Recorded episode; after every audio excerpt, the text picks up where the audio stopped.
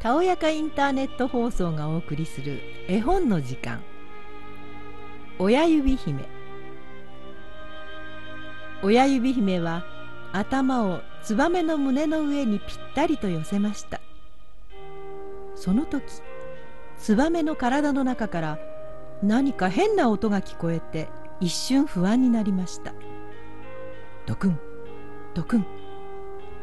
ツバメの心臓の音だったのです。本当は死んでなどいなかったのです。寒さのために死んだようになっていただけでぬくもりが命を吹き返させたのです。秋になるとツバメはみんな暖かい南の方へ旅立っていきます。でももし何かの拍子で1羽がぐずぐずしていて冬になってしまったらどうでしょう。寒さでカチンコチンに凍ってしまってあたかも死んだようになってしまって地面に落ちていきます。その上から冷たい雪が覆い隠してしまって親指姫は怖くて震えました。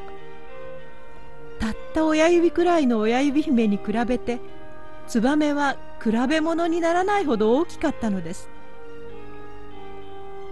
親指姫は勇気を振り絞って分厚くふわふわの毛布をかわいそうなツバメの上にかけました。それから自分がベッドカバーとして使っているペパーミントの葉を取ってきてツバメの頭にかぶせました。翌朝親指姫はツバメを見ようともう一度こっそり抜け出しました。ツバメは生きていましたがとても弱っていました。親指姫を見ようとしばらく目を開けるのがやっとです。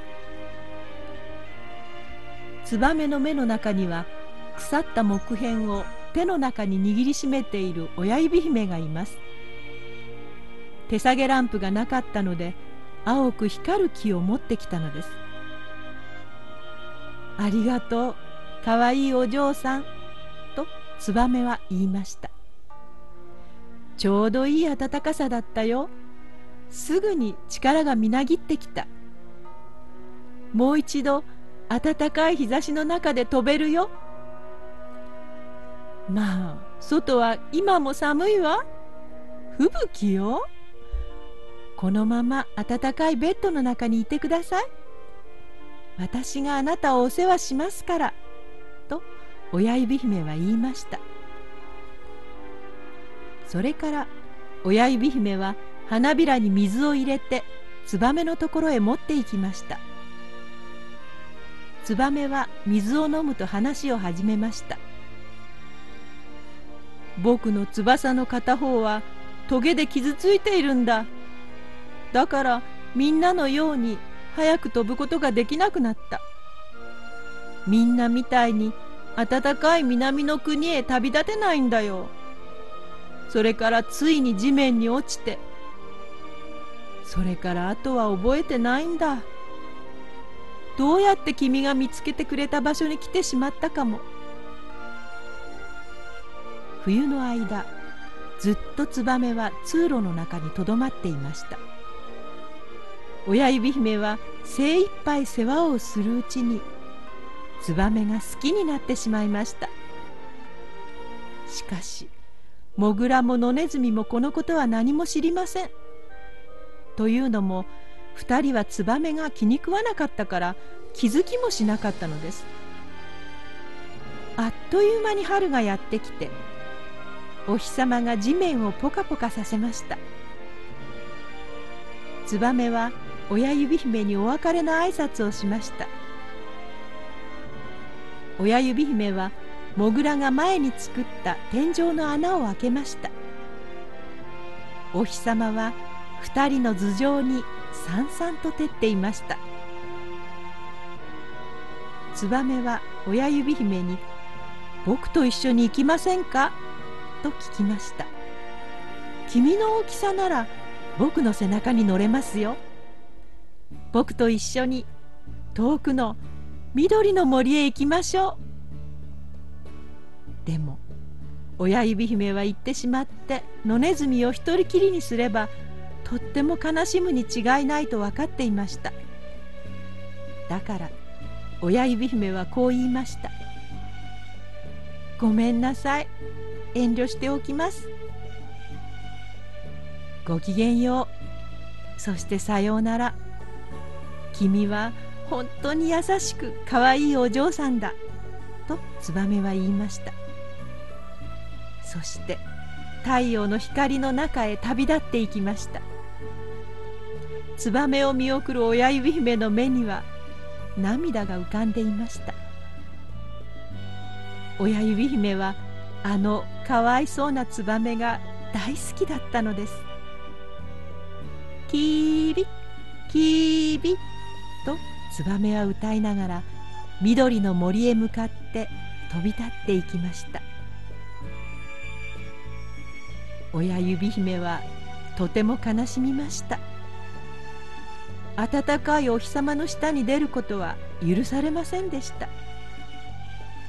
畑にまかれた種麦は空に向かって高く伸びてゆきついには野ネズミの家の屋根を越えました。親指くらいの背しかない親指姫には大きく深い森でした。親指姫お前さん結婚するんじゃよと野ネズミは言いました。お隣さんがねお前さんが必要なんじゃってなんて運がいいんじゃろうね。何にもないお前さんが一日で大金持ちになるんじゃから。今ねお前さんのウェディングドレスを用意してるんじゃ。それに毛糸とリンネルの反物を作らんとね。モグラの花嫁になる前に必要なものはみんな用意するんじゃよ。親指姫は糸車を回して糸を紡がなければなりませんでした。野ネズミは働き者の雲を4匹雇って昼夜を問わず布を織らせました。毎晩モグラは親指姫を訪ねてきました。夏も終わりに差し掛かるとしきりに日取りのことを口に出しました。もうその時にモグラは親指姫と結婚式を挙げると心に決めていたのです。今年の夏は日差しが燃えるように強いんだ。そのせいで地面が石みたいにカチコチになっている。けれども夏が終わって地面がカチコチでなくなったら私たちで結婚式を挙げるのですよ。しかし親指姫はちっとも嬉しくありません。というのもあの厄介なモグラが好きでなかったからです。毎朝お日様が昇る頃毎晩お日様が沈む頃親指姫は戸口からそっと外へ抜け出します。するといつも風が吹いて麦穂がバサッと横に倒れてその隙間から青空が見えるのです。外の世界ってとっても綺麗でなんて晴れ晴れしてるんでしょうと親指姫は思いました。大好きなツバメさんにもう一度会いたいのです。親指姫は強く願いました。でもツバメは二度と帰ってきません。素敵な緑の森へ飛んで行ってしまったのですから。秋がやってきて親指姫の嫁入り道具一式はみんな整っていました。そして野ネズミは親指姫に言いました。一月したら結婚式を挙げるわよ。親指姫はひっきりなしにしくしく泣きました。もぐらさんとは気が合わないの。だから結婚したくありません。と言いました。バカなことを言うんじゃないの。と野ネズミは返事しました。今は意固地になっちゃダメ。さもないとこの白い歯で噛みつくよ。あんないい男そこいらにはいないんじゃ。女王様だってあんなきれいでピカピカの服とか毛皮は着ないんじゃよ。台所も貯蔵室も食べ物でいっぱいでこんな運命の巡り合わせに感謝すべきじゃよ。いよいよ結婚式の日取りが決まりました。その当日にモグラは親指姫を地中深くに連れて行くつもりでした。一緒に暮らすためなのですが親指姫は嫌でした。暖かいお日様がもう見られなくなるからです。美しいお日様に別れを告げなければならないのです。それを考えると悲しくて仕方がありません。今まで野ネズミは戸口に立ってお日様を仰ぐことだけは許していました。親指姫は最後の一回とお日様を見に行きました。さようなら明るいお日様と親指姫は声を張り上げお日様へ腕をピシッとまっすぐ伸ばしました。それから野ネズミの家の周りを少し歩いてみました。というのももう麦は刈り取られていて残っているのは干からびた切り株だけだったからです。さようならさようならと親指姫は何度も繰り返しました。そして近くに生えている小さな赤い花を抱きしめました。もしあのツバメさんに出会ったらあなたからよろしく言ってね。キービッキービッ。突然上の方から声が聞こえました。親指姫は空を仰ぎました。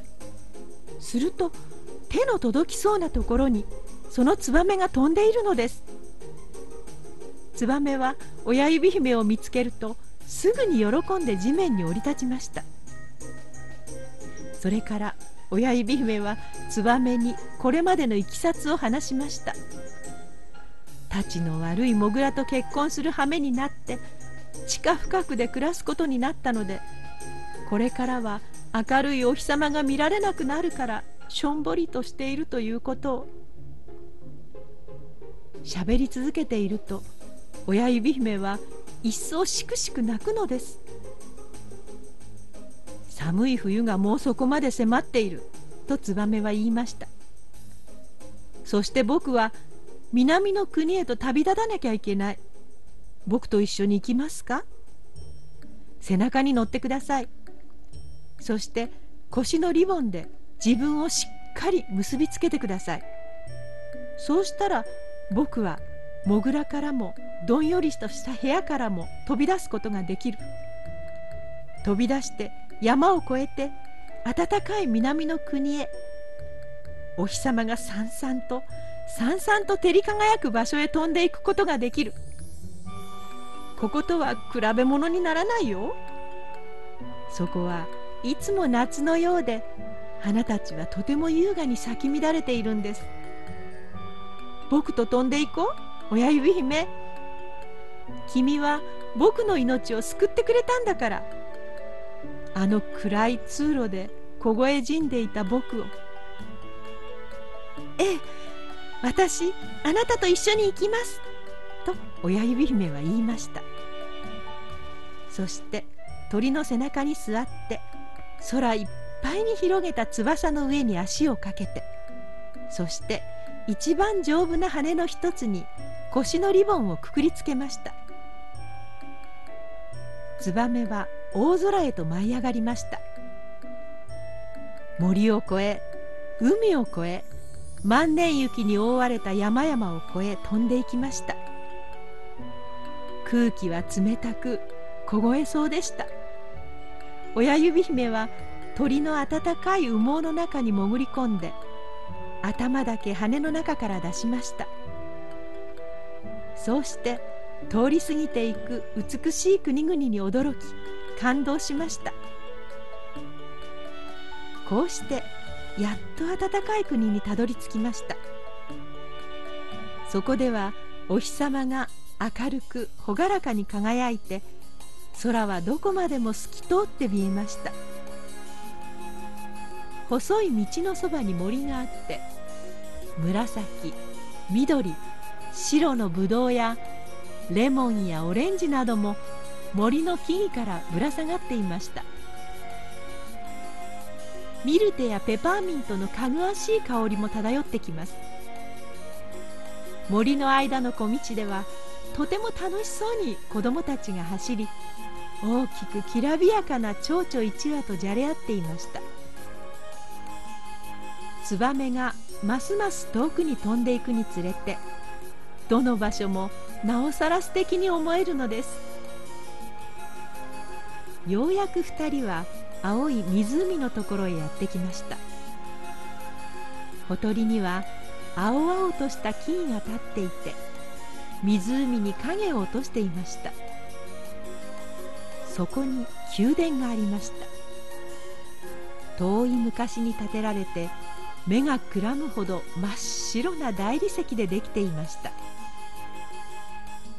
房のついたぶどうのつるが宮殿の長い柱に絡みついていました。その頂上にたくさんのツバメの巣がありました。その中に親指姫を連れてきたツバメの家があるのです。これが僕の家だよとツバメは言いました。でも君に住んでもらうために作ったものじゃないからあんまりくつろげないかな。あそこに素敵な花がいっぱいあるでしょ？あの中から一つ選んでくれませんか？その上に下ろしてあげるよ。僕は君が幸せになるためならどんなことだって惜しまないよ。とっても嬉しいわ。と親指姫は言いました。嬉しくて思わず手を合わせました。地面に大理石の柱が3つに折れて倒れていました。もともとは1本だったのですが崩れて倒れる時にぽっきりと折れてしまったのです。その3本の柱の間に何よりも美しい大きな白い花がいくつも咲いていました。ツバメは親指姫と下に降りていって大きな花の上に乗せました。親指姫はとてもびっくりしました。花の真ん中に小さな人がいたからです。その人は水晶みたいに白く透き通っていました。頭の上に金の冠をかぶって背中に優雅な翼がついていました。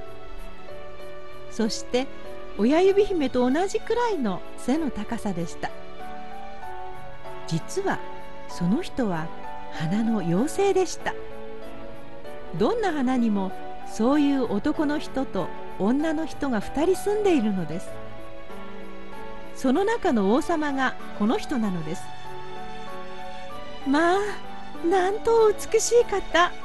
と親指姫はツバメに小声でささやきました。その小さな王子様ははじめ巨人のように大きい鳥を見てひどく怯えていました。王子様もそれだけ小さな人間なのです。でも王子様は親指姫を見るととても喜びました。こんなに綺麗な女の子は今まで見たことがないと思いました。王子様は金の冠を外して親指姫の頭にかぶせました。そして王子様は名前を聞いた後こう言いました。どうか私のお嫁さんになってくれませんか？すべての花のお妃様となってくれませんか？息子ガエルやふわふわでピカピカの黒服を着ているモグラをお婿さんにするのとは比べ物にはならない重みのあるお言葉でした。親指姫は「はい」かっこいい王子様に言いました。するとぶわっとすべての花が咲いて妖精たちが小さなお妃と王様のところへやってきました。みんなきれいで2人を見てにこやかに笑いました。みんな親指姫に贈り物を持ってきていました。その中で一番の贈り物は一組の美しい翼でした。大きく白いハエの翼で親指姫の背中にぴったりとくっつけてくれました。これで花から花へと飛び移れるようになったのです。その後お祝いがありました。あのツバメがお祝いの歌を頼まれてもちろん引き受けました。ツバメは2人の頭の上の巣の中でじっと動かずにウェディングソングを歌いました。自分のできる精一杯の花向けだと思って歌いました。ツバメはとても悲しいけれどそれを隠して歌いました。心の中では親指姫を愛していたのです。親指姫と別れたくないのです。